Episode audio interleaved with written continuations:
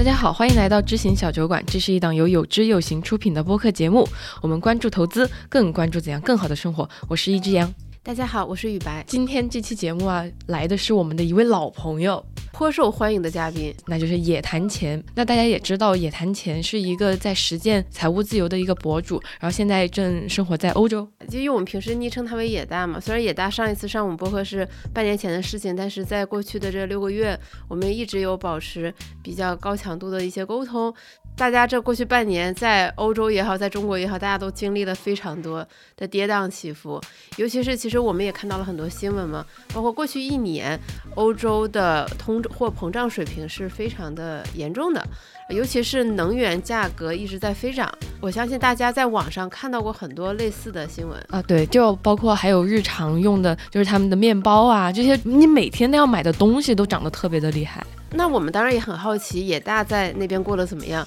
因为毕竟他是一个在实践财务自由的博主，他的生活主要的开销或者是，呃，这个来源是来自于他的被动收入，然后再叠加我们大 A 的这个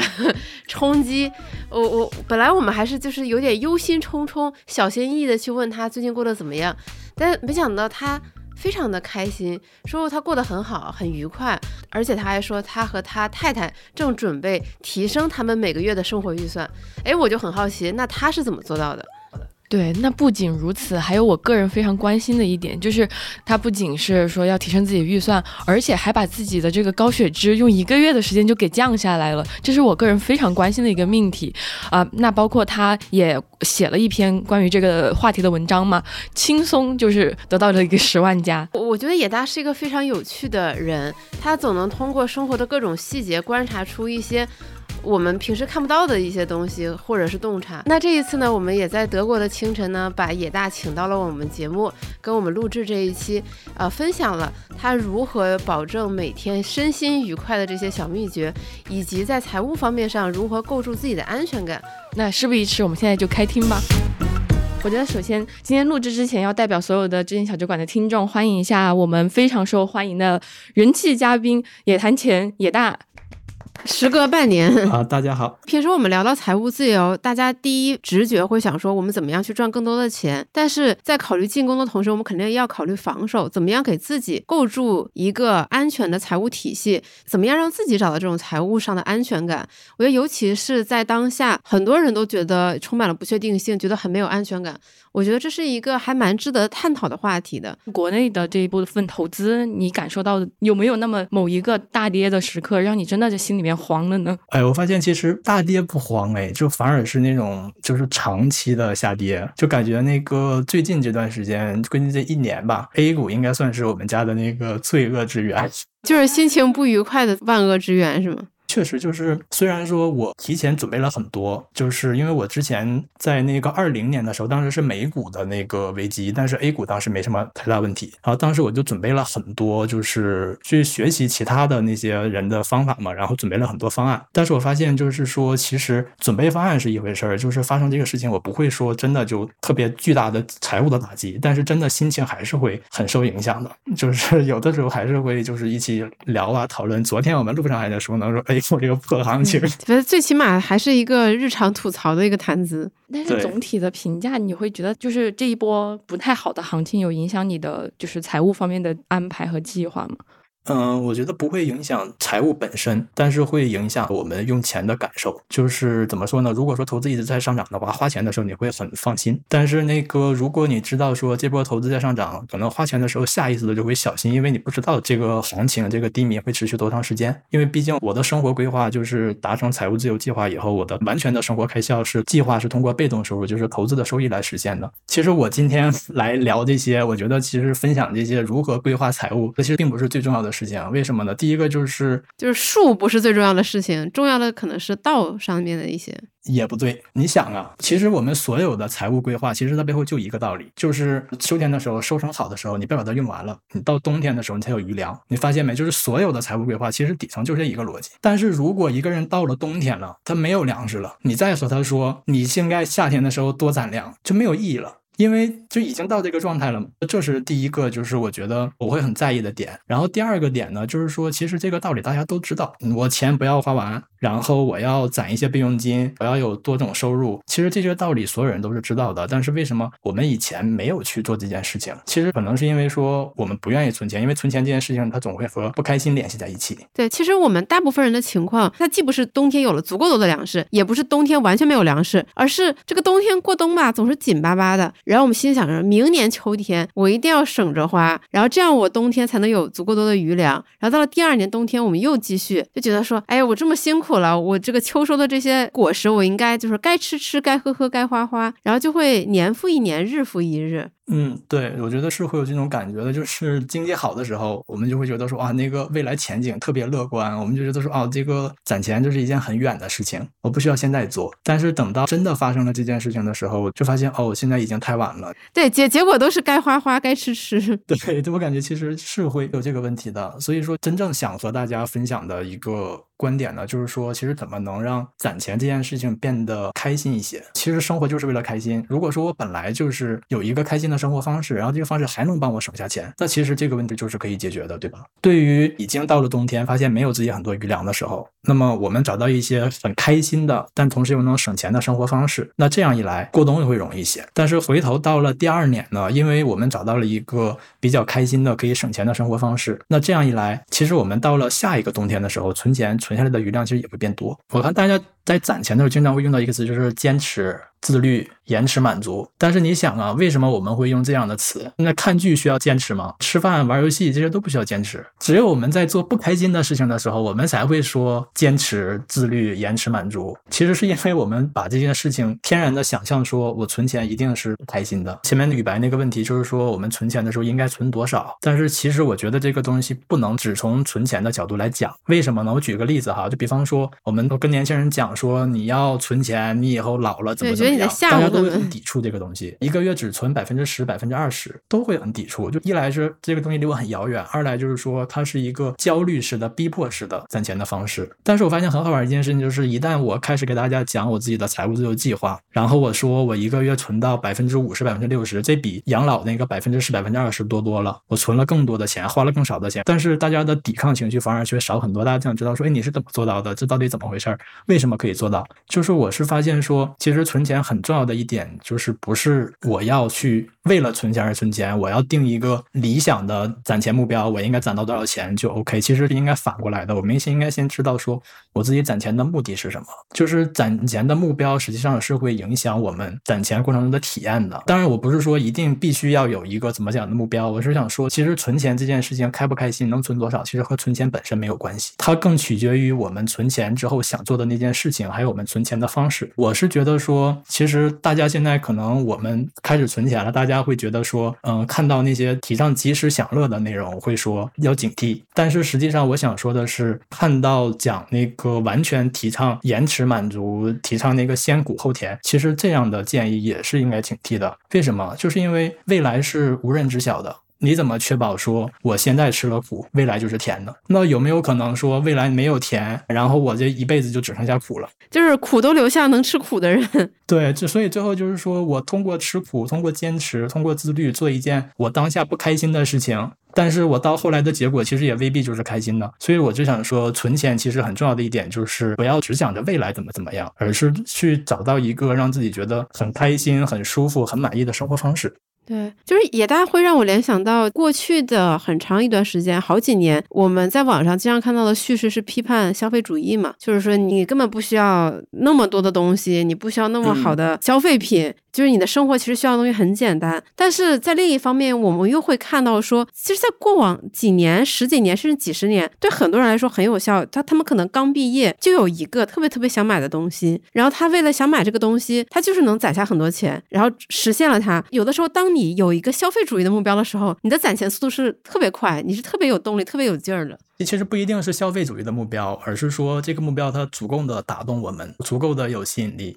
对，它可能是一辆车，它可能是一个包包，它可能是一套房子，哪怕是一场演唱会，那它也会带给你一些很美好的向往，让你对未来很期待，你就会很自动、很自觉的去存钱、攒钱，而且是那种带着笑意的去攒钱。对，因为有很明确的目标。是的，但如果你一旦这个攒钱的目标是一个二十年后、三十年后，我要让我的老年过上好的生活，就那种感觉就一下子不开心了，因为你很难把自己跟三十年后的自己，你你很难感受到这种连接感。对，所以怎么能让这个攒钱的过程和我们当下生活的幸福联系在一起？我觉得这是很有意义去想的一件事情。就是其实这个感受可以变一下，我们可以反着去想这个问题，不是说我现在存了钱，然后我以后就怎么怎么样。有没有可能攒钱少消费这个生活方式本身它就是一种很开心、很舒服的生活方式？我举一个例子哈，就是不能代表全部的情况，但是这些年大家的感受应该是很清楚的。就是欧美财富自由播客经常讲的一句话叫做 “life below your mean”，然后这个怎么翻译呢？后来我在读那个。易大的微博的时候，我觉得他那个他有段解释解释的特别棒，就是说你过得比世俗定义的应该的生活水平稍微低一些。其实你的生活会非常的惬意。如果你的生活的水平跟应该的这个水平差不多，你的消费水平和你的收入水平是大概一致的，那么你就要努力的不出岔子。但是如果说你非要拼命的去够着比自己应该的生活水平高，那么其实你就会经常的捉襟见肘，经常的狼狈，风险承受能力也会特别低。你看，比如说这些年的那个互联网行业，大家开始网上开玩笑嘛，说互联网行业的三大风险，一个是老婆不工作，一个是孩子上国际学校，一个是买大平层，好像是。嗯，可是就像你的德国同事一样，他们就会觉得说，我每一个假期我就是应该出去旅游，否则我身边的人会看不起我。我作为一个互联网的中高层，别人都开七八十万的车，我开一个二十来万的车，就我觉得我抬不起头来。人很容易会被环境塑造的。我觉得真的想要追求一个 live below your mean，就是活得比你应该的这个水准要低，它其实需要非常强大的心态。我觉得这个还挺难的。嗯，我觉得不是心态。其实我一直觉得焦虑的这个东西，它本身不是一种心态问题，更多是我们对这个东西了解够不够深入。就是如果说这个事情我们已经有了非常清晰的规划、非常清晰的认知，比如说哈买车这件事情，其实我们有时候也会去想，因为同事们都开车，然后我们没有车，那会不会怎么样？但是我后来很仔细的算了一笔账，就是我去查了网上说的统计数据，然后我算一个车停车要花多少钱，油钱要花多少钱，车子本身的折旧要花多少钱。我发现，如果我买一辆车的话，这个车子每个月的投入比我现在这个房子的月供还要高，那么我就会想说，如果我有钱去买个车的话，哎，我干脆再买一个房子，或者把我房子变得更大一点，我会不会更开心？我觉得其实就是把这个问题想得更具体一些，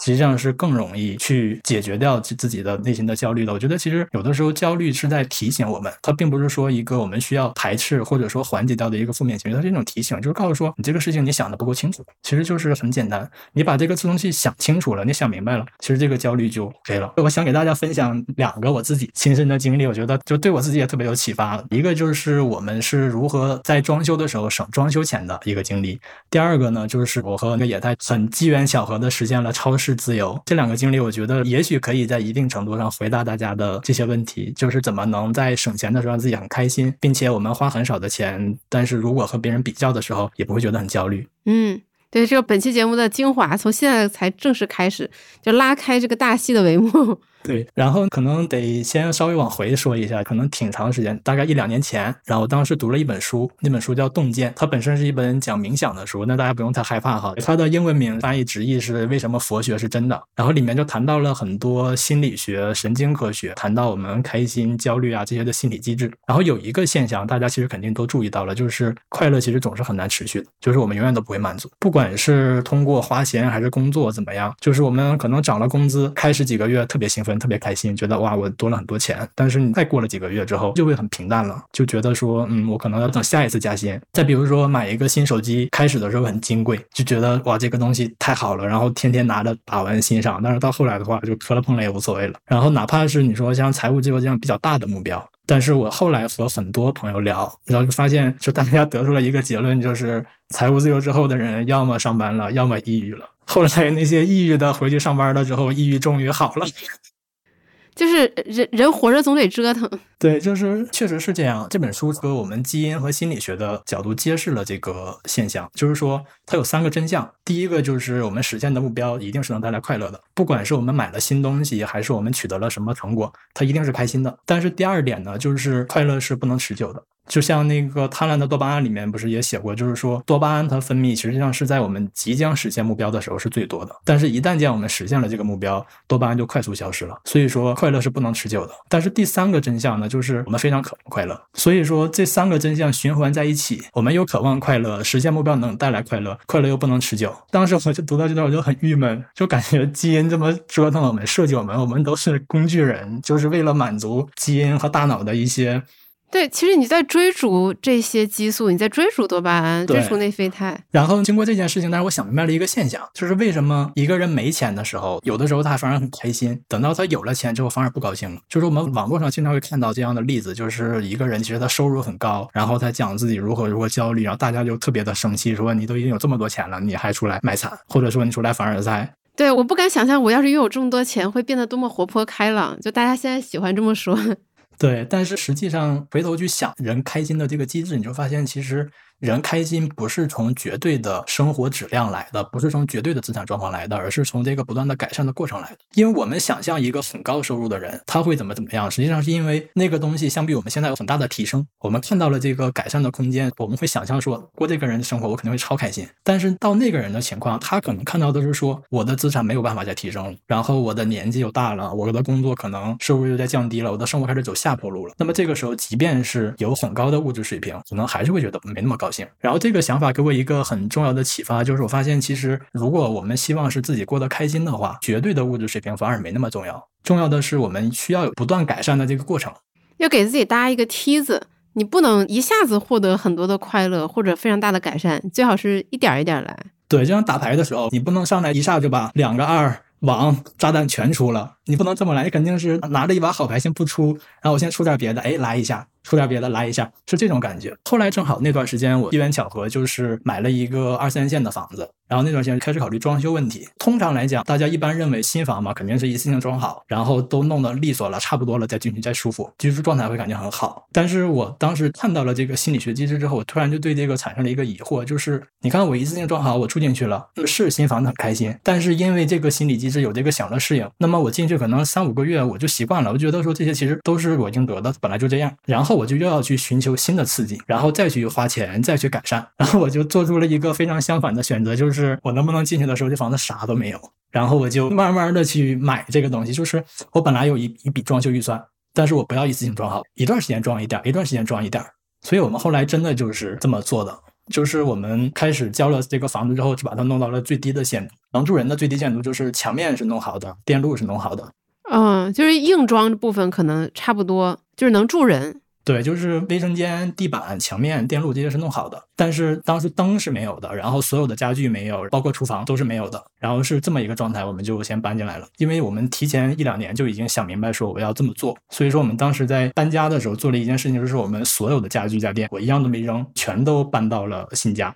我觉得这里面其实有一个经验吧，想给大家分享，就是很反直觉。一般来说，搬家的时候大家都会希望扔东西，但是我经过这次，反而建议大家搬家不要扔东西。为什么呢？我记得雨白，其实你有一次播客分享是请那个搬家服务，对吧？对，我有讲搬家服务，因为那一期应该是跟好好住的创始人冯老板聊，我觉得应该是那一期花钱花的最值的一笔。对我请了搬家服务这两期节目。对，当时他搬家的那个速度，是不是给你留下了很深刻的印象？呃，对，超级快。我发现一件事情，就是我们搬家的时候，我们超级纠结，纠结来纠结去，这个东西要不要扔，那个东西要不要留。但是实际上，你真搬了，就几秒钟的事儿。就我扔了，我扔了几箱东西。但是，假如我没有这个纠结，就比方说，你看装修师傅，他是没有这个纠结的，他只是负责搬，他可能几秒钟就做完了。对。他就呼啦呼啦把你一柜子的东西全都放到几个箱子里边，他没有任何的内耗。因为我搬家，我觉得最重要的是内耗。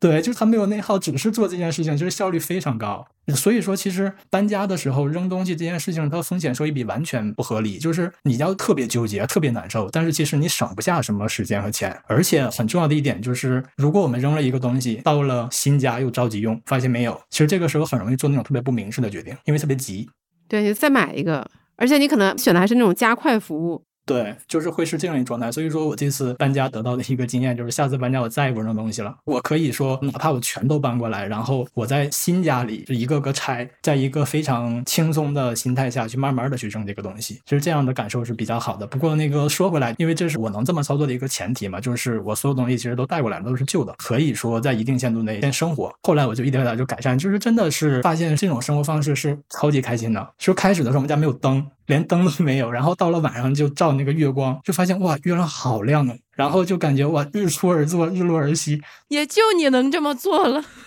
对我觉得听的时候有两个事情，可能是听众会觉得很难接受的。一个是当你买了个新家，你很希望把这个新家放的是新的家具，意味着你的生活非常的崭新。因为现在房子非常贵，我买这样的一个新房，我希望我拥有一个新的生活，新的开始。如果我把它填满的全都是旧家具，就这个家具也好，家电也好，它可能本身我就是用的磕磕巴巴，不是很满意。我再把它放到这里，我就感觉我的生活没有变化，花了这么多钱，我花的不爽。呃，另一方面，我觉得大家肯定很想知道，说你这个想法居然能得到你太太无条件的支持，就是也太非常的了不起。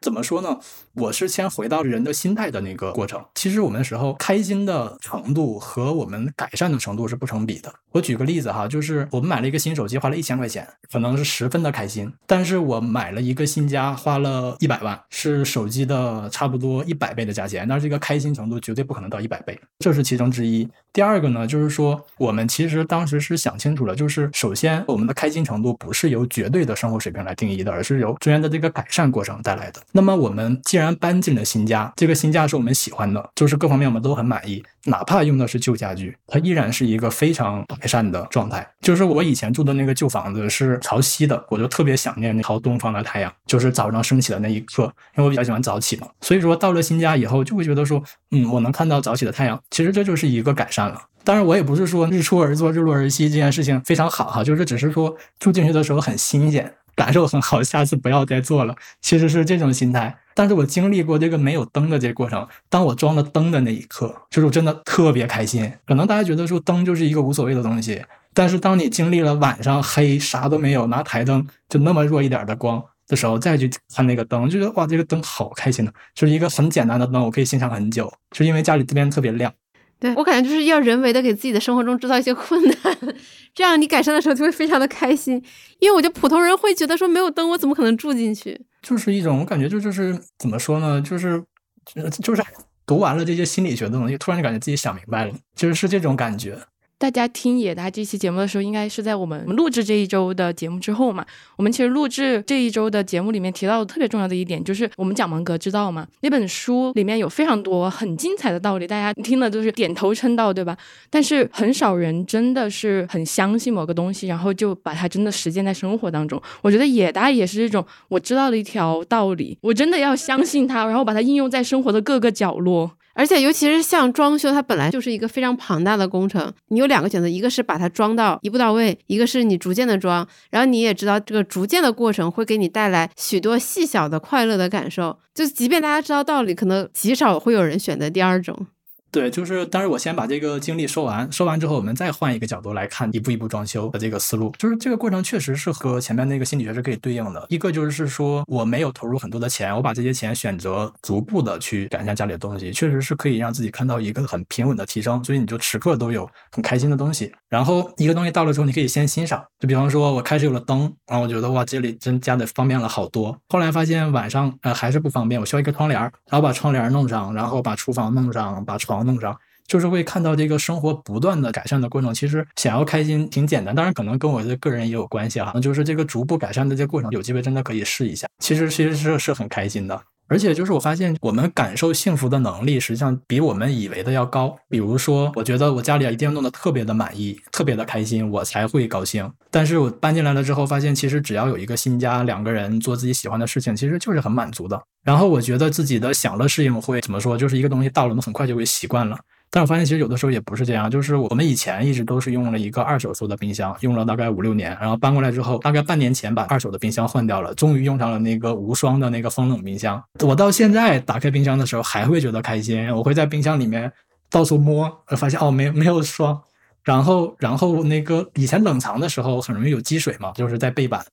然后还容易蔬菜放进去会冻。然后我现在用上了之后，发现哇，真的好开心。就是就是我发现，其实真正去尝试了这个东西之后，就是会发现说，其实开心就会变得很简单。我感觉这个是属于像我爸我妈会觉得你之前的生活太凑合了，你为什么 就把？冰箱都那样了，你不给它修一修，或者换一个新冰箱？就是因为我们一直在想一个问题嘛，其实很多时候你不是单点的考虑一个问题，就像我们前面说的，你要不要买车的问题，你要时刻的想考虑的一个问题，不是要不要买车，而是说我有一笔钱可以买车，那我有没有这笔钱更值得花的地方，能带来更大的满足和快乐的地方？其实并不是说我们以前的冰箱我就忍受着要用，然后不好怎么样，其实是因为那个时候我们一直有说我有其他花钱的地方是可以让我的买觉得更开心、更满足的，所以说我们把这个置换放在了后面。我我是觉得人家都是在用这个配置的思维做投资，你是在用配置的思维做消费。对我前段时间正好听一个我的朋友嘛，就是他打算换车，因为他年纪比较小嘛，就是他可能家里给他出一笔钱，然后他就想说，那既然是家里出钱，他肯定要买一个就是预算范围内最好的车。然后呢，他妈妈也非常的聪明，说我把这笔钱给你，你来决定这笔钱怎么花。然后他突然一下子就他就不想买了，然后他想说，既然这笔钱给我，那就是我的钱了，就花我自己的钱，他就想说买一个他预算范围内可能最低配的一个车，就一下子从最顶配到了最低配，就中间可可能差了几十万。对，我觉得这个思维转换其实真的很有帮助。其实我们不是想着说我们要不要做什么事情，而是想说我们手头有这些资源，我们怎么用会让自己更开心，对吧？就是你看前面那故事，就是他妈妈给他买车，他考虑的只是我买车还是不买。而且是因为妈妈出的钱，他可能考虑就是说我买辆好的。但是妈妈把钱给了他以后，他就会去想说，我现在手里有这笔钱了，我有没有什么事情比买车更让我开心的？我觉得其实装修对我来说也是这样，我是有这么一笔装修的预算的，我知道要花。其实我选择这种渐进式的装修方式，我是会更开心的。而且实际上到头来我也省下了钱。我并不是说为了省钱我要选这样的生活方式。我在心理学里读到了说，哦，原来这样的生活方式是会让人更开心、更幸福的，所以我想来试一下。我觉得这其实是初心。而且你还拥有了一个无条件支持你、很理解你的另一半。嗯，可能我们俩内核是比较接近的，我们俩都是那种考虑问题是比较理性的，所以说我给他讲的这些道理，我们俩是可以去沟通的。我跟他讲了，我说这个方式怎么样，然后你觉得 OK 吗？他觉得很好啊，然后 我们就一起做做这件事情。对，因为我们在准备这期节目嘛，其实比如说一周前听野大大概讲述了他的这个装修的故事，还有接下来更精彩的关于吃饭的故事。然后我前两天在家就是闲得无事儿嘛，我想说那有没有什么方法，我也可以改善一下我的居住环境。然后我想起我之前搞了很多照片和图片，其实我之前有想过说做一个照片墙，但我一直没做。那我想说，哎，正好有时间，我说要不要把这个事情给做了？然后呢，我就真的去做了。其实也没有花很多时间，然后也没有什么成本，但是确实，当他这个房间有了这样的改善之后，确实是很开心，而且这个开心还持续到了今天，差不多一个多星期。就是现在回去还是可以站在那欣赏一下。对，现在回去对吧？尤其是躺在沙发上，那往上一看，真好看，我审美真不错。哎，你一说的话，我身后的一个灯，你们能看到吗？对我这个其实也是，就是开始的时候这灯一直没有装，就是一个装修的灯泡。后来弄了一个纸的灯罩，弄完了之后，其实真的就挺简单的。就是我们去尝试一下，发现说哦，家里有一个改善，然后我就想坐在这儿，我就想嗯，没事看一看，就真的就很好看。其实有的时候我们真的不是说一定要到什么程度才可以，真的只要有改善就会有开心。嗯。其实这让我想到之前看的一篇文章，它其实是在讲在职场中你怎么带团队嘛。就比如说你的团队来了一个新人，你应该帮他做的最重要的一件事情是帮助他完成他的第一项任务。首先他把第一件事做成，他就会觉得说，哎，自己上了一个台阶，自己在这个团队站稳了一个脚跟，就让他有一个最开始的这么一个成就感。其实是一个道理，你让他一步一步逐渐建立信心，然后完成一件又一件的事情，不管他是大还是小。他就会很开心。对，别管别管事情多大，先开始先做一件。对，先完成一件，他就说：“哎，我完成了一个事儿，我把这事做成了。哎，我还可以，我能适应这里的工作，我能适应这里的文化。然后慢慢他就会融入这个团队。我觉得道理都是一样的。人人真的就是被这些激素和基因控制的工具人。对，不过就是当我们看，就是很容易忘记这个这个就很简单的道理，就是因为我们看见别人走了一大步，然后去取得了特别高的成功。那我们就会想说，我能不能一下到那儿？但其实回到我们自己来说的话，我憋个大的。其实哪怕是一个很小的成功，只要往前再走，其实都会觉得开心，都会觉得满足的。对，然后那个其实这是从开心的角度来讲那个装修的这件事情。但是听雨白的意思就是，其实还是没那么容易理解，还是没那么容易接受，就觉得这件事情好像挺奇葩的。嗯，对我我我觉得装修这个事情，可能尤其对于我，我觉得我们听众可能很多人都有过装修的经验，嗯那他可能也得具体问题具体分析。比如说，可能包括像我刚才问你的时候，一些硬装的部分，可能你就是得考虑的比较彻底一点。比如说你的水怎么走，电怎么走，你的你的哪个每个房间你放几个插线的这个口儿，这个可能得提前设计好。比如说你的床大概有多宽，那你的那个插座就得放到那个床头的位置，这些你可能得先想好。但是，一些软装的部分，它确实是可以一点一点改善，不需要追求一步到位的。对，就是说思路是这么个思路，但是应用到什么程度，实际上还是要匹配我们当前的生活。因为我们搬进来的时候，其实也大概想了，就是就像宇白说的，其实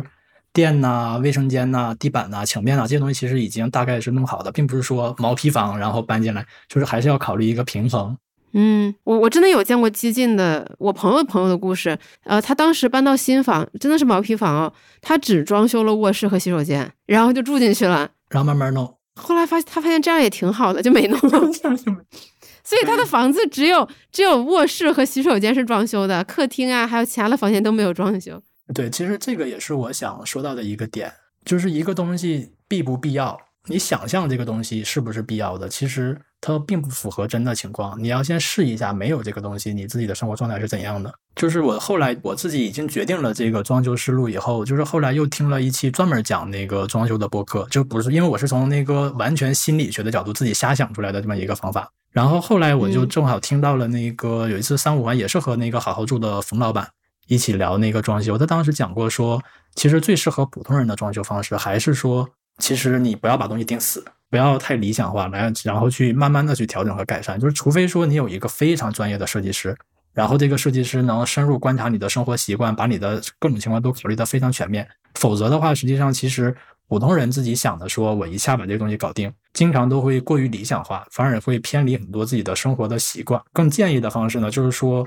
不得不提前定的，那我们先把它定下来。但是说，如果说这个东西是可以灵活调节的，可以后面一步步来的，我们就不要定死，然后先住进去，去有这个具体的感受，然后再根据自己的生活习惯来慢慢调整。这反而也是一个不再是从开心的建议，而是说怎么把房子装好的角度来想。其实也是建议大家慢慢来做这个装修的事情。这会让我想到很多那种家装改造节目。嗯，其实我很爱看这一类节目，然后我会发现有些节目它的差评特别多。那么观众的差评其实也是类似于刚才野大你说的这种，就是说这个房子它做了很多看起来很漂亮的设计，但是其实住在里边可能并不舒服，对，他可能并不适应这么一个多口之家。就是又又又有什么爷爷奶奶，又有孙子孙女，就不太符合他们的行动动线或者他们的这个起居的规律，而只是好看，那可能他们住进去不舒服。那我们也经常会看到有一些这种案例，你隔半年、一年回去回访，那他可能还是挺凌乱的。样子了，对吧？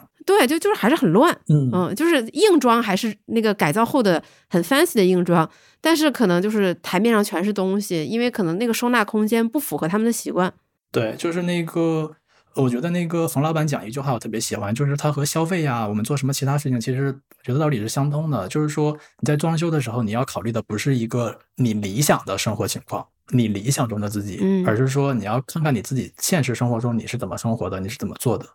去满足自己现实中的需求，因为有的时候，就像我们买东西的时候，我们其实想象的是说，我买了这东西，我就会如何如何，我就怎么样。但实际上，我们现实中可能就不是这么一个人。那这笔钱其实就会对有一点浪费。但是在装修的时候，其实也是很容易出现这种情况，就是比较理想化的。然后那个我自己后来也想了几个细节吧，我觉得就是是在一步一步装修中，我发现几个不一样的体验，就是我发现就是很难说你提前就把这些都规划好的，就是比方说我们会觉得说家里要有这个要有那个，然后才能过得比较舒服。但是你真正去试一下，没有这个东西你是怎么生活的，就发现其实很多必要的东西都是我们以为自己需要的，或者说是别人告诉我们我们需要的。但它其实并不是可能真的是我们自己需要的东西。就比如说我们开始装灯的时候，就是我们特别纠结，就觉得一定要选个特别好看的灯。然后后来 拖了一段时间，觉得说不行，这个我还是得先把这个都都弄上。我就去超市买了一个一块钱的那种装修用的灯座，就是先接上，先把灯用上吧，这样好像至少亮嘛。然后那个灯接上之后，发现也能过。对，灯接上之后就再去没去想这个灯的问题，以至于我们这个灯罩后来都已经搬进来一年了，然后才把它弄上来，就发现这个东西其实你在家里生活的时候，你不会盯着灯看的，就是你都是在家里看着周围的东西，就是我发现这是一个体验很不一样的地方，就是你要试一下才知道这个东西对你生活到底意义怎么样。然后第二个就是说，以每一个房子的体验都不同，就是我们没有搬进之前，我们想的很多设计，它不一定符合这个房子的实际的情况。就比如说我们以前住那个房子，嗯，住了五年，就是它朝西的，所以说房子里房间里很暗，就是欧洲这边嘛，又经常阴天，所以说就是经常要白天才开灯。所以我就会觉得说，这个新房子如果没有窗帘，我白天肯定生活特别不方便，因为我一开灯外面全都看见了嘛。但是我真正搬进新家了以后，发现哦，原来只要房子的窗户够大，白天不用开灯，那其实就影响就还好。但是这件事情我在搬进来之前我是不可能想到的，就是因为我我没有实际在这里生活过。对，然后那个第三个就是我有最近有一个觉得特别囧的事儿，一个生活的细节，就是你看你大家很习惯，一张笔筒应该放在书桌上，对不对？就是是不是很很合理？嗯，我用了半年时间才意识到，我的笔筒不应该放在书桌里，应该放在门口或者客厅。为什么？因为快递嘛。对，因为我在书桌上的时候，我都是用电脑，我根本就不用笔。那我什么时候会要笔筒呢？我会需要拆快递的时候，我会需要写快递单子的时候，这个时候我是需要笔筒的。所以说，其实笔筒反而应该在在门前。但如果我不观察自己的生活习惯，我不会注意到这个细节，这是从另外一个角度来讲说装修这件事情，说为什么有这么一个思路吧，就是说普通人更适合的装修方式，其实反而是说尽量别一次搞定，慢慢来，然后不断的去根据自己的生活习惯去调整这个东西的配置和位置。但是可能我觉得我们这个装修聊的差不多了嘛，在我们接下来要聊的这个话题里面，你又更。选择了另外一个一个道路，就是你现在在说逐步改善，这样是一个比较好的解决方案。但是在我们接下来要聊的怎么开心的省下吃饭的钱方面，你反而更建议大家一步到位，因为当时。也大概就前几个月吧，写了一篇十万加的热文，然后那篇文章的那个标题非常吸引我的打开，就是我怎么样一个月的时间降低了血脂，我就觉得恨不得马上就转发给我妈，对吧？然后结果一看就文字特别特别的长，特别特别的详实，然后就先转发，然后再看，对，先收 藏，先先转发再不看，就先收藏了。然后我觉得我因为我妈她现在已经看那个东西已经有点吃力了嘛，我在想说，哎，我我也是。借工作之便，能请野大在播客里面分享一下，就是这个降血脂的这个经历，然后同时也让你就是省下了吃饭的钱，对吧？还实现了超市自由。对，就是我觉得省下吃饭的钱是你成为更好的人之后自然而然的结果。我觉得真的很神奇这个经历。你看，我是一个聊投资、聊财务的、聊财务自由博主，然后我写了六年的文章。结果所有的那个每篇文章的累计阅读量，目前第一的文章反而是这篇聊怎么吃饭的。不，但是第二篇那个排名第二高的就是那个聊财务自由的，就是还算正常，就是感觉特别特别有意思的一件事情，我觉得挺好玩的，然后也是挺意外的经历。其实我我大概就知道自己这两年有有一点高血脂的，因为体检的时候会当时高一点点。然后我就那个关注一些健康信息啊，开始一点点跑步啊，吃饭呢。所以其实今年我再去体检的时候，我是带着非常开心的检验成果的心态去的。然后我当时还在想说，你看我现在我已经跑步两年了，然后我运动特别好，然后那个假如我做成功了，我一定要给大家写一篇文章。就分享说怎么能把血脂降下来，但是结果 拿到报告的时候就就震惊了，就是这血脂比之前还高了。然后那个医生拿着单子给我开药，就是很经典的那个降血脂的药，有很多人喷出来就他他听。但因为我家里就是有亲戚在吃这个药，知道说这个东西一旦吃的话，基本就是一直吃。当然我就又问了医生一句，就是我这个得吃多久？医生说你得一直吃，终身服用。然后我就。我当时心态就很崩，就想三十岁去体检，给我开了个药，说这药你以后得吃一辈子。是当时就就就非常的震惊。然后回到家了以后，本来想写的文章是说，哎呀，我怎么把血脂降下来了？然后就变成了完了，体检报告就看完体检报告，我得养生了，就是变成了这么一篇文章。然后后来我在了解的时候，就发现其实那个我当时，比如说一个指标哈，那个总胆固醇这个指标，它的标准值上限是五点一七。然后有一个值叫做绝对危险值，意思就是说，医生发现你到了这个指标，就会立刻给你开药，是七点二。然后我当时是六点九三，其实是一个蛮危险的状态了。然后因为有这件事情的打击，对我触动足够大，所以说我立刻就开始行动，去开始去恶补各种营养学的知识。很令人错愕，因为你看起来非常的纤细，就是就很瘦，感觉体脂率很低。我觉得就是，对，这是非常反直觉的一件事情，就是我瘦，但是血脂又很高。但是我后来了解完之后，发现其实这是很正常的。就是反正很反正很普遍，然后那个我回去就开始各种补营养学的知识嘛，不光那个读书读课，就是卖呃看课程。然后我把那个德国和中国的那个营养膳食建议全都翻出来，然后对照着去看一遍。然后甚至把那个德国写给医院看的那个配餐行业指南，然后也给翻出来去学了一遍。然后拿那个手机 app 一边记自己吃了什么，然后一边放在电子秤，就那么一克一克的记自己到底吃了多少东西。然后后来就是我当时医生给我开了药，给我约了一个预约嘛，就是一个月之后复查。其实本来是为了查这个他汀药的副作用，就是因为有些人不适合长期吃这个药，查我这个副作用 O 不 OK，能不能一直吃。但是查完结果就发现就不用吃药了，就是因为他汀的作用其实是很明确的。然后医生一算就发现说，把这个他汀的那个作用。范围去掉，加回来。但是我自己其实已经到了一个正常水平了，就是改善非常明显。嗯，然后后来我就再不用吃药了，回来回来就变成了这篇文章，就是给大家分享这个经历，我觉得特别有意思。就是刨除了他听带来的这个收益之外，你还有非常多的超额收益。你的这个你的这个膳食改善，然后就嗯很厉害，这个策略是极度有效的。对，然后后来又三个月之后那个去复查嘛，就是完全停药了，再复查也是完全正常的。后来我不就因为因为在学这个东西嘛，然后去做配餐，然后给自己去做，就特别魔幻。就是我做出来的第一顿配餐往那儿一放，也也太不敢吃，就是觉得太油了是吗？太多碳水了。就是特哥在网上看到那种健康餐，就想象我们觉得的那种健康餐，真的完全不一样。对，想象中应该是绿油油的。想象中应该是鸡胸肉、对对对对蔬菜，然后米饭没有多少，一小一小坨，嗯然后放在一边，没什么油，对吧？要要低油。但实际上我那是怎么吃呢？就是我算了一下，就是你看我们网上关于健康有几个建议嘛，第一就是你要多吃蛋白质，多吃肉。嗯，但是你说很少有人给你讲多少算多。对，但是我仔细算了一下哈，就是你看我体重是六十公斤，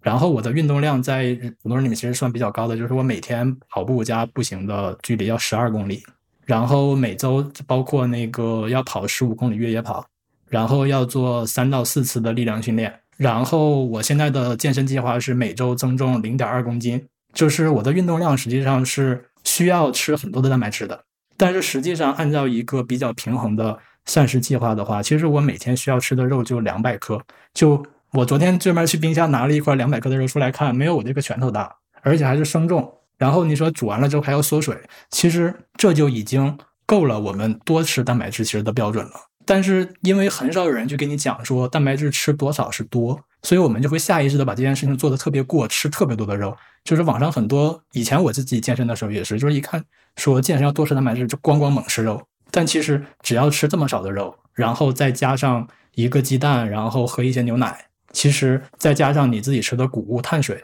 其实这里面就是谷物里面是有蛋白质的。然后其实这个蛋白质的量其实就已经完全满足，即便是我这么大的运动量，就感觉听起来像是一个噩耗。就是其实为什么是就是其噩耗呢其实我们平时摄入的肉太多了，对，就是第二个就是网上很多建议说健康你要少吃碳水，对吧？嗯然后少吃碳水，我按照那个正常合理的比例，我算了，我少吃应该是多少呢？就那盘子跟我脸差不多这么大，一盘子。呃，怪不得野太不愿意吃，就是这个原因吧。对，然后炒菜的时候放油，我们俩炒菜现在开始是这样，倒了一点，盛完不够，再倒一点，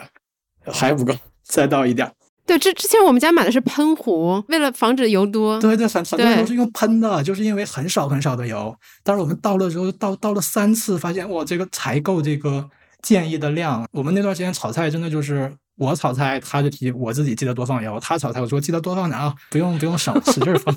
就是这么一个感觉。就是你会发现这个东西和我们在网上碎片化学习到的那个健康饮食的概念是完全不一样的。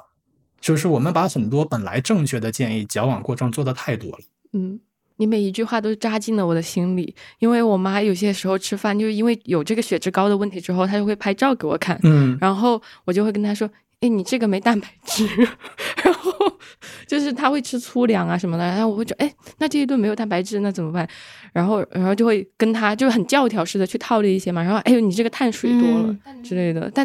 其实我没有结合它的情况去考虑。我我跟你讲一个很很反直觉的数据，就是鸡蛋蛋白质感觉是多还是少？多啊，鸡蛋蛋清嗯比较多，对吧？那个一碗米饭放在那儿，或者说一个馒头放在那儿，蛋白质感觉是多还是少？少吧？少。啊对啊，感觉都是因为其实碳水，。但是他们俩蛋白质比例是一样，都是大于百分之十。我不是鼓励大家说啊，你就随便吃碳水，不是这个意思。嗯我只是说，我们对于自己吃的东西的感知其实是非常不准的。对，就是真的应该拿出那个膳食建议来对照看一下。对，就是但说实话，也在你那篇文章里面非常多的那个书啊，然后数据啊什么的嘛，我看完之后还是很糊涂。对，就感觉我我得把这些东西全部重新学一遍，因为你你你给到的不是那种教条式的，哎，你吃这些就够，这些就够了，就还是得按自己的需求来对，就是它去有算一遍。其实是有一个饮食结构的。我觉得我们在吃东西的时候很容易出现一个问题，就是我觉得一个东西很健康，我就使劲儿吃这一个东西。嗯，但是实际上，其实吃饭嗯就跟资产配置一样，就是你要关注的是你的这个整体的比例，碳水的比例是多少，然后那个蛋白质的比例是多少，油的比例是多少。然后我还发现一件事情，就是那个，比如说我们经常说少油，实际上高血脂要防范的反而是肉里面的油，但是植物油，我们炒菜放的那个油，其实它是不饱和脂肪，它是对于血脂有下降作用的，就是这是完全相反，非常反哦直觉的一件事情。所以你说为什么那个很多人，就像我之前是一个很瘦的人，但是血脂又很高，因为我的植物油吃的很少，我整体热量不高，所以我比较瘦，但是我肉吃的特别多，嗯所以说我的那个升血脂的饱和脂肪就吃太多了。对，但是就是我觉得我今天讲的这些，嗯还是大家没法没大家没法拿去直接用哈，就是因为直接用就又容易变成那个教条式的教条式去的，嗯，学习这个东西，就是还是说，就是通过这个经历给大家分享一下，就是意识到说很多东西和我们想的不一样，我们真的要去实际的去关注一下，就是背后的一些依据吧。就是是说回到那个吃饭这件事，我们开始不是不敢吃嘛，就是因为这个饭太奇怪了。但是到了第二天，我们就知道说这个吃的是对的。为什么呢？就是我为什么我头一次发现人吃完晚饭是可以不困的。你吃那么多碳水也可以不？就是我吃完，我以前吃完晚饭就会晕倒在沙发上，就是往那一瘫就动不了了。但是我自从这么吃饭以后，就是没有再出现过、神清气爽，就是吃完晚饭之后困的不行，然后躺在沙发上的情况，已经几个月了，一次都没有过。实际上，吃了碳水容易困，其实是因为如果你只吃碳水的话是容易困，但实际上均衡膳食里面你要同时吃一些脂肪，你要同时吃一些蛋白质，并且建议吃一些粗粮，还有很多的蔬菜。其实这些东西在肚子里一起的话，它是会那个降低升糖的速度的。所以说，其实没有想的那种，反而没有那种想的那种升糖特别明显的。嗯，哎，那怎么样才能知道自己的摄入这个比例是合理的吗？有没有就是一些小工具？虽然我们没有办法给一个非常呃教条式的比例，但是有哪些触手可及的小工具？就真的去查膳食建议。就是我看了很多国家的膳食建议，其实大致的比例是有一个标准的，就是大家大差不差都是这样，就大概是那个嗯碳水大约是百分之五十五，蛋白质大约是就是百分重之十五，量对吧？然后脂肪大约是百分之三十，加一起百分之百，就是这是一个供能比例。哦，嗯，对，这是一个大致的比例。然后我们其实吃饭的时候就可以去有意识的记录一下，就是很多，比方说，嗯、我用的是国外的那个叫鸭刺油，然后国内的那个还有薄荷，其实都是可以记录的。就是你记自己每一样吃听，起来很像记账。对，真的真的很像记账。就是大家会觉得说记账这东西很麻烦嘛，但其实我觉得说不用说一直记记一辈子，但是你一旦年开始记几次，大致心里就有数了。因为怎么说呢，就是你看，你看那个钱这个东西，我们是能看得见的，我知道自己花了多少钱。但即便这样，我不记账，到头来我可能一看到账单就吓吓自己一跳。那吃的这个东西其实比这记账还要难，就是因为你根本就不知道自己吃的是什么。如果不记录的话，嗯，对，不记录的话，你其实很多时候就是无意识的就往嘴里塞了一些东西。对，然后那个就是我还发现一件很好玩的事情，就是网上很多健康餐嘛，就是我有一块鸡胸肉，然后那鸡胸肉最好是烤箱烤的，不要放油，然后一大堆蔬菜，米饭很少。但是如果你真按照这个比例去吃，你的碳水和脂肪的摄入是非常不够的，这会导致一个什么结果呢？就是你会特别的馋零食，因为你的身体知道你哦会、你缺了碳水，你缺了脂肪，那什么东西里面脂肪、碳水多？甜点嘛。所以好合理所以这就是我是后来一个读者给我讲才发现，因为我以前就是每天必须一杯一杯咖啡一块甜点，我觉得没有这东西不行。但是后来吃完了之后，我开始以为我是被吓到了，就是 看完那个体检指标之后吓到不敢吃了。但后来发现可能真的就是吃够了不馋了。所以说，你看那个我们开始说到焦虑嘛，我觉得其实这是一个很相关的点，就是说焦虑的反义词是具体。其实焦虑它本身不是心态问题，你看一个人，如果说他同时在减肥，吃一些健康餐，吃很少的碳水，吃很少的脂肪，同时他又忍不住的想吃甜点，大家就会说你这个不够自律，你得坚持怎么怎么样。但是实际上，你从营养的角度去看的话，你就会发现说，其实他并不是心态不够好，不是他自己自律管理不了自己，单纯就是因为吃的有问题。嗯，但是就是因为没吃够，对，没吃够，所以身体会馋。就是因为在开启这个话题的时候，我不是说我野大其实在这方面有点鼓励大家一步到位嘛？是因为我之前听你讲到一个就是去超市购物的那么一个话题，因为你意识到自己需要每天膳食里面需要脂肪，就需要有那个坚果嘛，然后所以你要去买那个坚果面包，然后你发现哎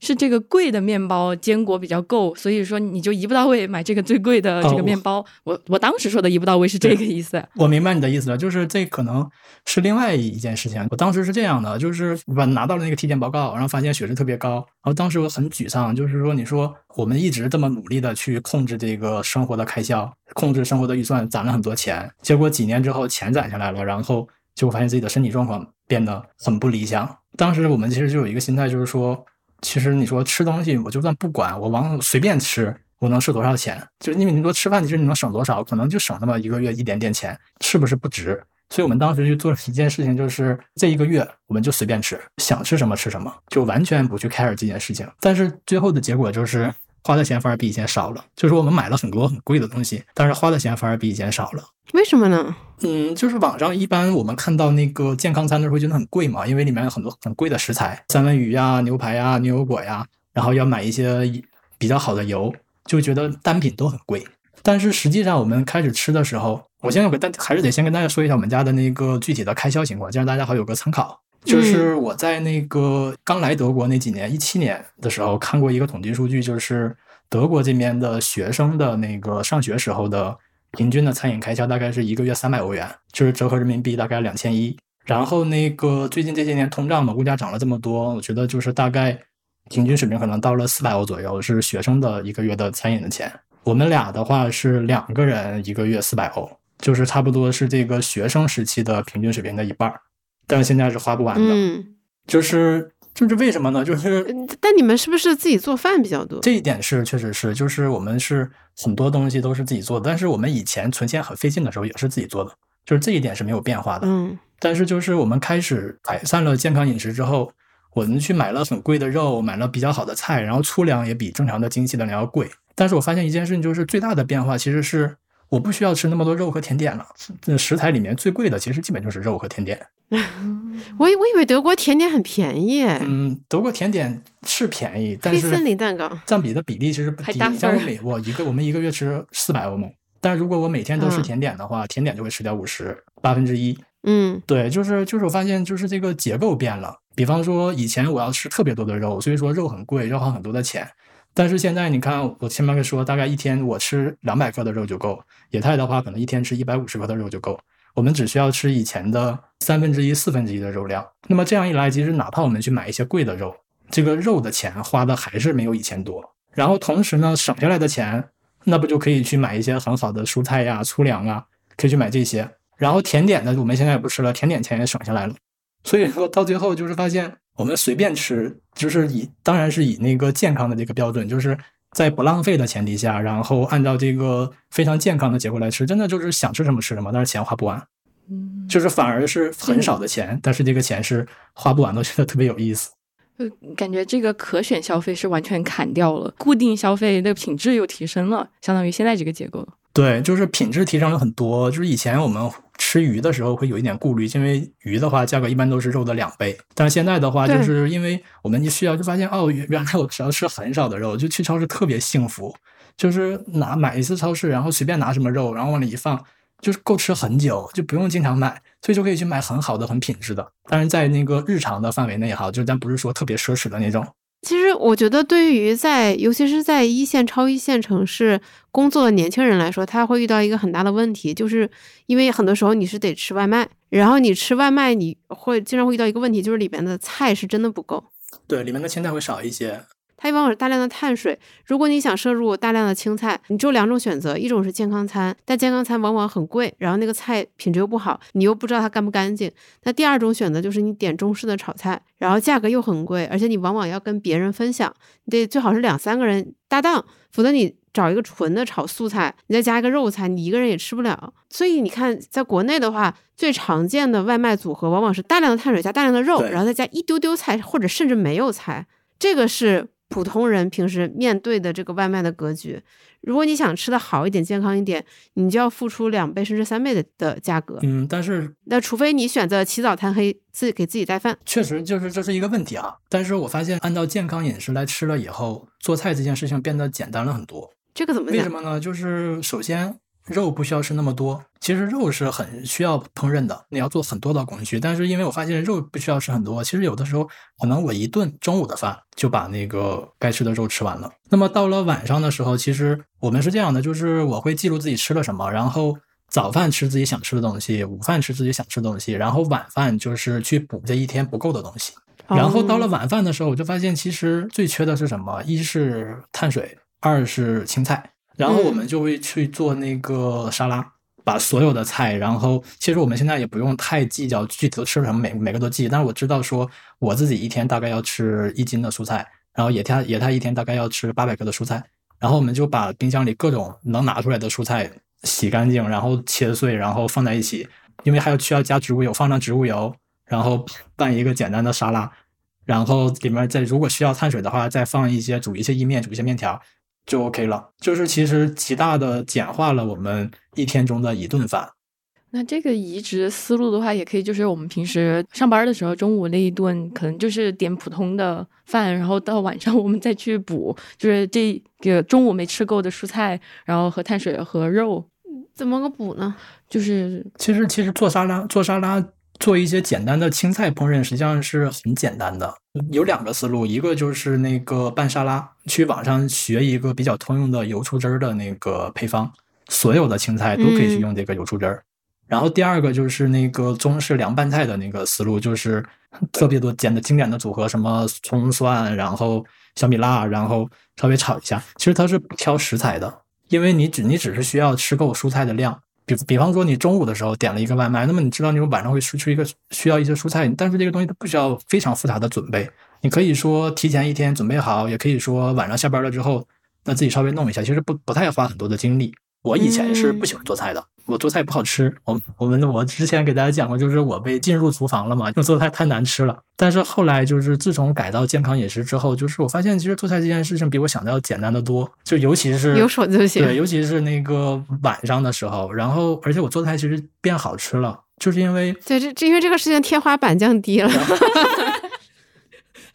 就下限上升了，天花板降低了，就很完美，很适配。，然后再一个心态其实也变好了，就是因为我知道说我很清楚的自己要吃多少东西，然后就是现现在反而会发现一些很不错的、很好吃的菜。以前会觉得说这个东西会不会太简单了或者怎么样，但是实际吃起来发现哇，好好吃，会想着回购的那种。啊所以说我现在又开始重新进厨房做菜了。可以，可以，可以，下次可以跟我们分享一下作为厨神野大的一些心得。呃，能能吃的厨房小白，厨厨神还离得很遥远。对，就是给忙碌者的这个做饭指南。可以，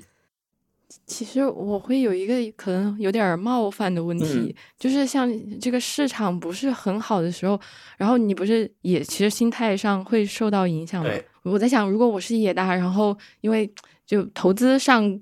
嗯并没有做过像你那么清晰的预算和规划，那因为市场已经不好了很长一段时间了嘛，我就可能从我给给自己设定的每个月花四百块钱，慢慢降低到每个月花两百块钱，然后这个市场持续不好下去，我有可能发现我我到后面每个月就只能花一百块钱、五十块钱，哦然后最后就是没钱花了，然后我就觉得那种感受让我觉得非常的恐惧。嗯，我是这么理解的哈，你看对不对？就是你的意思是说，我手里有一笔钱，我需要在这里面提取我的被动收入，我要来支付生活。但是同时行情又特别不好，就会觉得说我这笔钱越来越少，我以后是不是不行了？是是这个意思吗？对呀、当然这个就是没没有来由的焦虑，就是带带入到你的那个位置上。嗯，我觉得是会有的。就是这个东西，嗯，说实话，我觉得我现在还没有办法完全解决。我们其实昨天 昨天我和路上在野台在唠嗑的时候，其实也在聊这个问题。其实就是你说的这个，就是这个东西确实是存在的。就是我在理性上知道说投资是有一个长期收益的，现在跌了以后肯定会涨回来。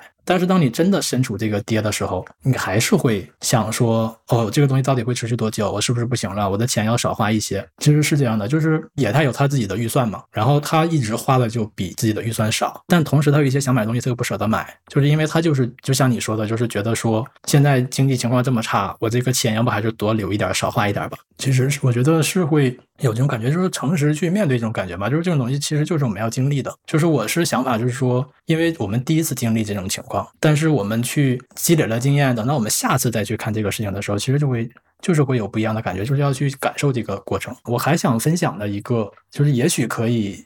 表达一下我自己的一些想法吧，就是也是我自己的亲身经历，但不一定说一定是能回答这个的。就是其实我有一段特别难受、特别后悔的一段时间。我从两年前养一条狗，那段时间国内那个不是特别流行，网上特别火，讲那个边境牧羊犬，就是说特别聪明，然后大家讲狗是狗，边牧是边牧，然后我就养了一条边境牧羊犬。但是后来很多人，包括我养完之后就发现，就跟自己想的不一样，因为它运动量太大了。就是我每天要出去遛狗两个小时，两个小时，两个小时每天。这样的话，它能在家里会比较平静，然后不容易拆家。当时那段时间我就很不开心，就很后悔，就是整个人特别焦躁。就是我觉得说，你看我现在养了一条狗，我一天两个小时时间没有了。如果没有养狗的话，我会去做什么事情？我会去做什么事情？我会去想，就这那段时间真的就情绪状态就很差。但是后来是怎么变好的呢？就是。我知道自己发现自己是高血脂，然后我去研究各种的方法去 降血脂，然后我就发现自己需要一定的运动量。然后这个时候，其实我再出去遛狗的时候，其实我是很感激他的，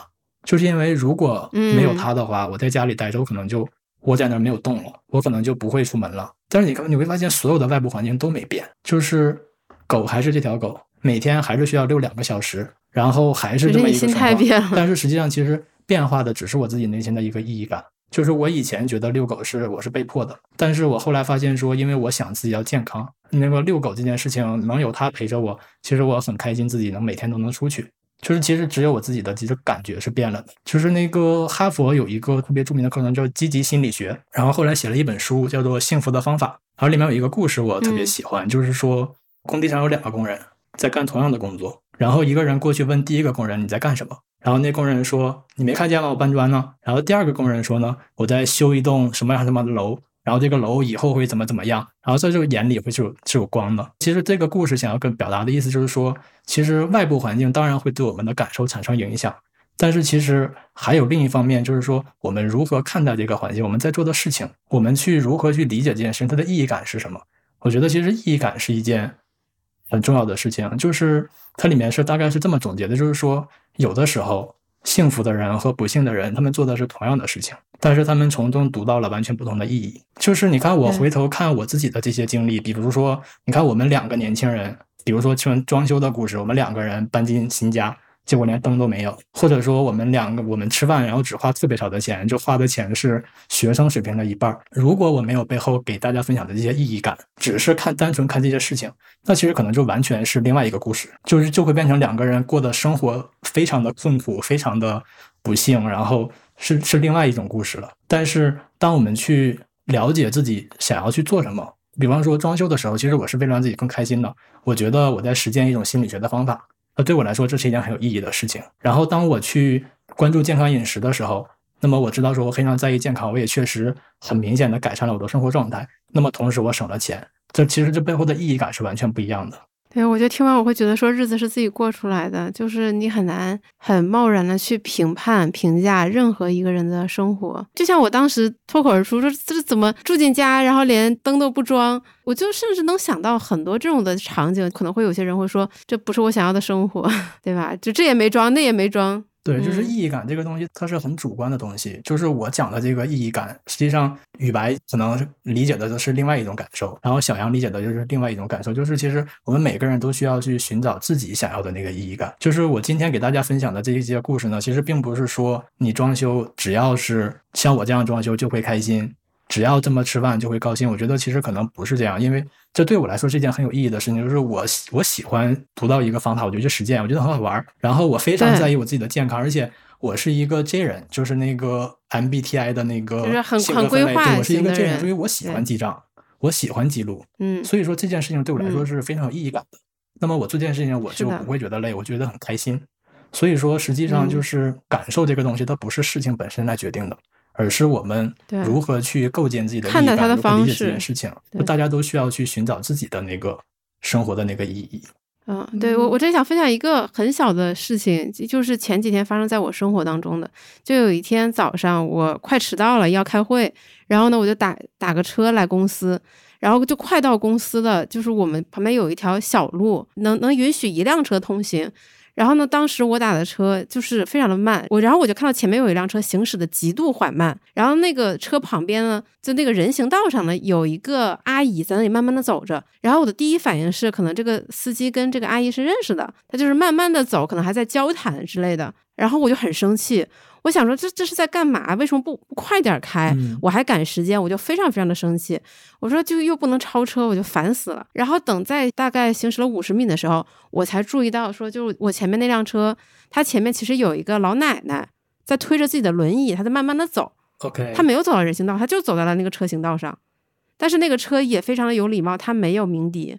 然后他就一直默默的等待这个老奶奶走完了，然后他再一脚油门向前行驶。但是那一瞬间，我就突然一下子不生气了。对，开始很愤怒，我就觉得哇这个但是后来觉得很幸福。对我开始非常的愤怒，然后就是我觉得我，然后我突然觉得说，哇，这个司机好有礼貌，好得体。就我我我甚至感到自惭形秽，就是首先他耽误我行程的这个事实完全没有改变，但是我就是因为我的感受不一样了，就是我的心情完全不一样，我就从一个暴怒到非常的平和，甚至还有点小感动。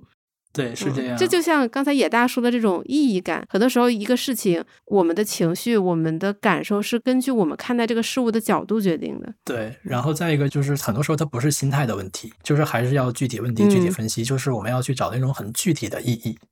就比如说，对，嗯，比如说哈，就是那个雨白这个例子，就是开车的时候，如果一个人只是边上给你讲说你要心态要平和，你生气就是用别人的错误惩罚自己，这也是一种意义，但是这种意义其实是很难打动我们的。就是我们、嗯我们需要找的意义感，其实是那种非常具体的意义感。就比如说嗯看到原来前面那个车前面有一个老奶奶，或者说有其他的问题，比方说我当时遛狗的时候特别的不愉快。那如果我在想说，只是一个很笼统的意义，讲说哦，你这是在陪伴你的狗，然后你在享受生活，我觉得这种意义我就 get 不到。但是如果说这是一个非常具体的意义，就是我现在现在健康状况不好，我就是需要每天走够多少多少小时，我才符合我的运动目标。那么这个意义感就是很容易去打动我。我觉得是这样的，就是意义感其实是要非常具体的。嗯，我觉得这也是给当下的大家一个小小的、微小的建议。因为虽然我们这期是在讲构建财务安全感，但是肯定很多人心里会在想说，因为每个人的情况不一样，可能很多人他的线下他现在的生活他就已经非常的焦头烂额，他要面对一堆的事情，他会觉得构建。安全感的这个事情离他很远，但其实我们讲了这么多，也是想说，不管我们现在身处的环境如何，我们面临的问题有多复杂，我们都可以从中找到一些让自己舒服的方式，然后更好的面对眼前的这一切。嗯，对，其实很多顺序是反的，就是不是说攒了钱，我以后未来才会快乐，不是说我要先有财务安全感，我才可以沉下心去解决问题。其实有的时候它是反过来的，就是我是先成为了一个快乐的人，然后我很开心，然后我发现我不再需要用消费或者是其他东西来满足自己，我可以用其他的方式，那么这笔钱就自然而然的存下来了。财务安全感实际上也是一方面储蓄啊、攒钱呐、这些就这些东西是可以提高我们的财务安全感的，但是另一方面其实是因为我们有足够多的解决问题的能力，我们已经解决了一个个具体的问题，那么这个财务安全感才会很多。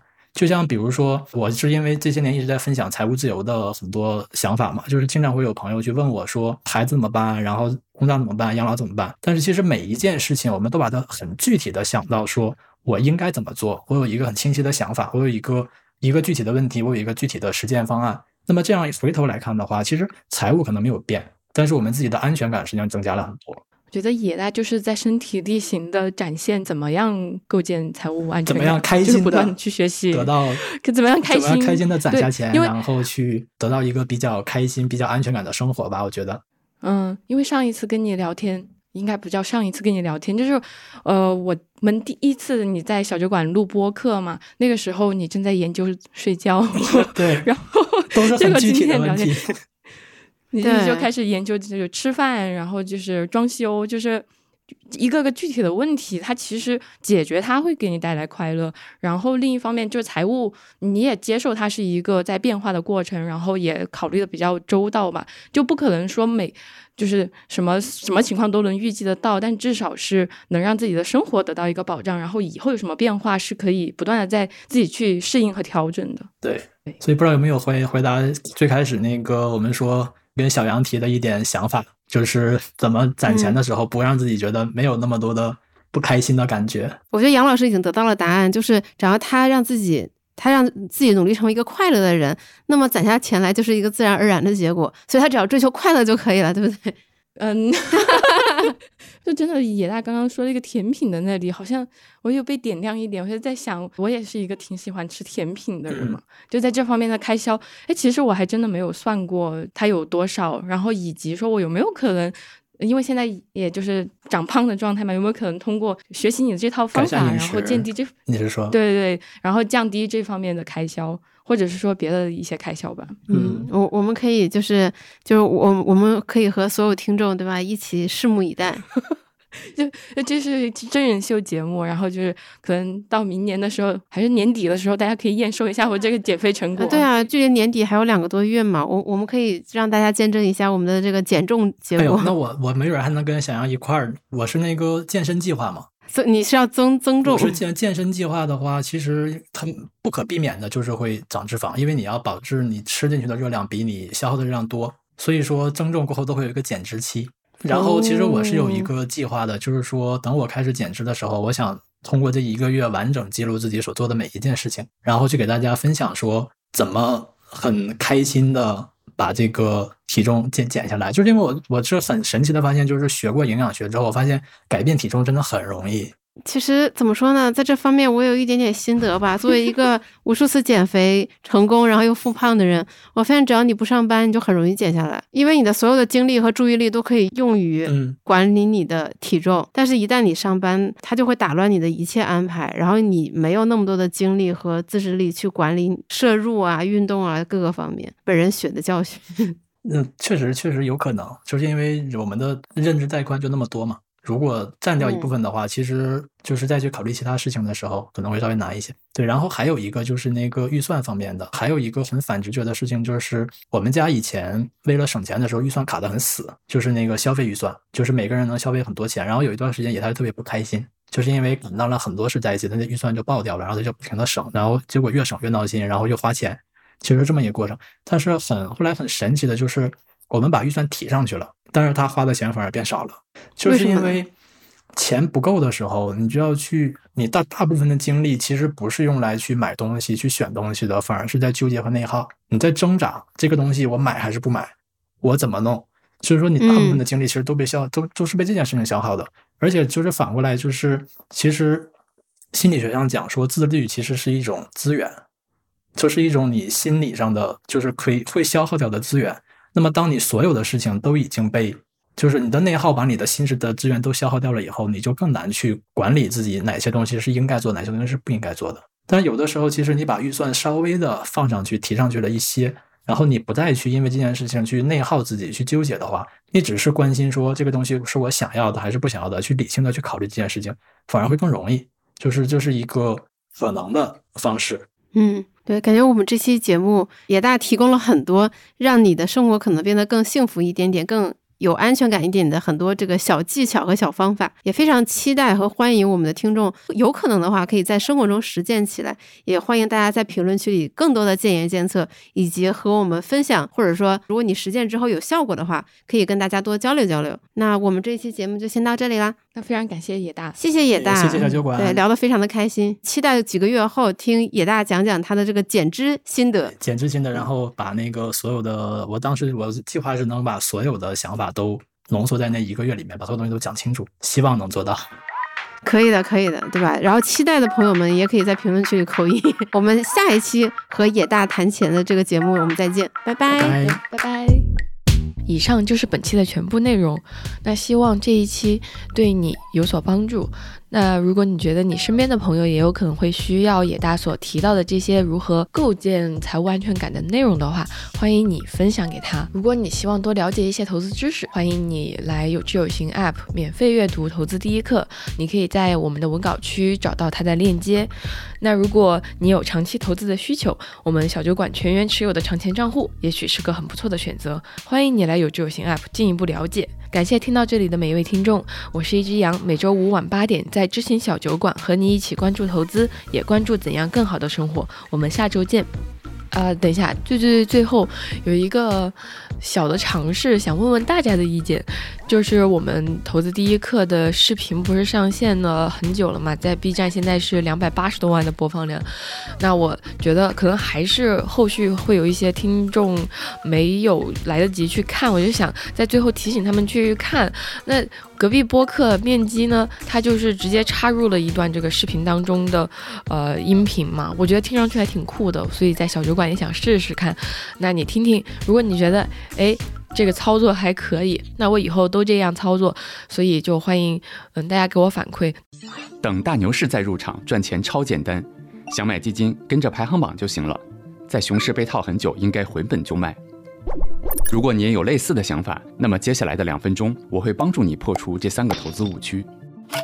大牛市入场大概率不会让你赚钱，一开始的盈利都是假象，最后往往会以亏损告终。投资最重要的原则之一就是买的便宜，而大牛市的股票价格都太贵了，这是由一个又一个盲目买入、期待股价快速上涨的人所决定的。在他们的持续推动下，一个自我实现的泡沫就会出现，它在不借助任何外力的情况下越来越大，直到破裂。牛市的那些极端价格，往往是由最不懂它价值的人所决定的，所以越是大牛市，反而越要谨慎入场。跟着排行榜买基金很容易踩坑。因为他们一般按照过去业绩排名，但这会营造错误的预期。排名靠前的基金未来业绩也会很出色，但事实并非如此。这是2013到2017年104位基金经理的业绩排名，但如果放到2018到2022年来看，之前由高到低的秩序迅速瓦解。之前排行垫底的基金，甚至比排在前面的有更好的业绩表现。你还打算一根筋的买那些所谓业绩最优的基金吗？在熊市被套很久的基金，回本后不应该马上就卖出。别忘了，我们来投资是为了赚钱，而不是保本的。回本就卖，承担了投资中所有的痛苦和风险，却没有享受到任何收益。从二零零三到二零二二年，如果错过股市中涨幅最高的三十天，即使拿了二十年，收益率依然为负。长期投资的收益大部分由涨幅最高的三十天所决定，所以不要急着回本抛出，也不要轻易预判市场。长期持有，不错过市场的好时候，往往才能最终获得合理的收益。那听到这里的肯定都是我们超级无敌忠实的听众，那谢谢你给我反馈，然后也非常感谢你听到这里。